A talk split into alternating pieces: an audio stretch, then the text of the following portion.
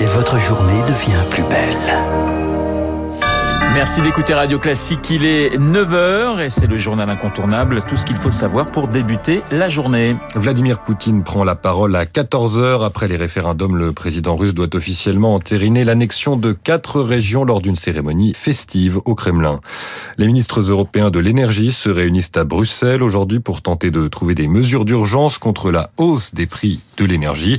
Et puis l'ouragan qui a dévasté la Floride pourrait être le plus meurtrier de l'histoire de l'État. Déclaration du président américain Joe Biden hier soir au moins 19 victimes déjà recensées. La déclaration politique du matin. Alors que les événements climatiques font de plus en plus de victimes, Europe Écologie Les Verts est en pleine crise de conscience. Après une rentrée marquée par des polémiques sur le barbecue et les accusations contre le désormais ex-secrétaire général du parti Julien Bayou, l'ancien candidat à la présidentielle Yannick Jadot regrette sur BFM TV que cela brouille le message. Moi, je regrette parfois les polémiques, parce qu'à la fois elles servent d'alerte, mais au moment où on a tellement raison, au moment où on doit travailler avec les entreprises, avec les syndicats, avec les citoyens, les associations, les intellectuels, les chercheurs, pour emmener l'ensemble de la société, c'est sûr que on ne doit pas les diviser. On ne doit pas donner l'impression qu'au fond, l'écologie, sont des polémiques, c'est de la division. Et sur l'affaire Bayou, la secrétaire d'État Marlène Schiappa déclare aux Parisiens aujourd'hui en France de ce vendredi que les cellules de lutte contre les violences sexistes et sexuelles des écologistes et des insoumis sont des échecs. Elle annonce un renouvellement du fonctionnement de celle du parti présidentiel Renaissance. Augustin, votre choix culturel ce matin, vous nous parlez de musique de jeux vidéo. Ah oui, je vais vous parler de Nobuo Uematsu, Motoi Sakuraba ou Koji Kondo.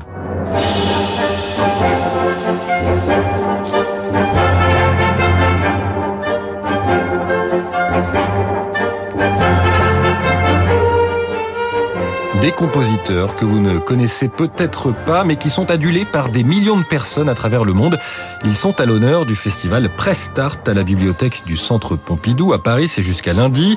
Il y a des ateliers pour créer son jeu avec la musique qui va avec, des ateliers pour comprendre les bruitages, des tables rondes demain avec les meilleurs spécialistes francophones du secteur et un concert du No Limit Orchestra, l'un des premiers orchestres de France à se consacrer à la musique de jeux vidéo. C'est lui qui interprète ce morceau tiré de la série The Legend of Zelda, une des plus connues du genre.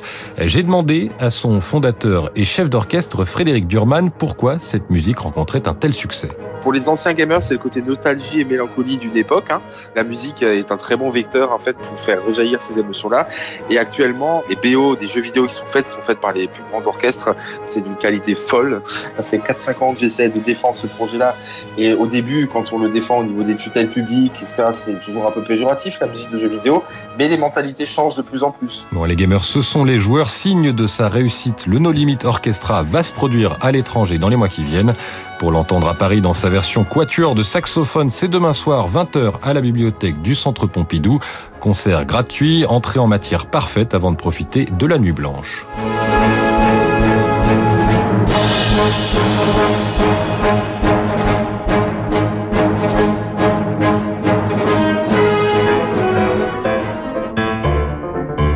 La bourse avec placementdirect.fr. Assurance vie et épargne retraite en ligne à frais réduits. Ce matin, on retrouve Caroline Mignon d'Investir le journal des finances. Bonjour Caroline.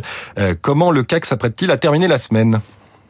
Bonjour Augustin, bonjour à tous. Eh bien, l'indice parisien est en hausse de 0,5% à l'ouverture, autour de 5710 points. Les investisseurs sont dans l'attente des chiffres de l'inflation en zone euro pour le mois de septembre. Ils seront publiés ce matin et devraient atteindre 9,7% sur un an l'occasion pour la Banque centrale européenne de se montrer plus ferme encore lors de sa prochaine réunion fin octobre. Il faudra par ailleurs surveiller les marchés britanniques. Malgré l'intervention de la Banque d'Angleterre, la livre sterling et les rendements des obligations souveraines restent fragiles.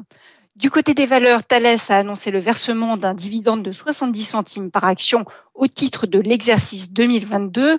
On jettera aussi un œil sur Atos, dont le groupe OnePoint convoite les activités les plus rentables. Ce dernier a demandé à Atos de reconsidérer sa position après avoir essuyé un premier échec. Je vous rappelle que l'indice parisien est en hausse de 0,5% à l'ouverture à 5710 points. Merci Caroline, le journal incontournable signé Augustin Lefebvre. Il est 9h05 sur l'antenne de Radio Classique. L'heure de retrouver Franck Ferrand. Bonjour.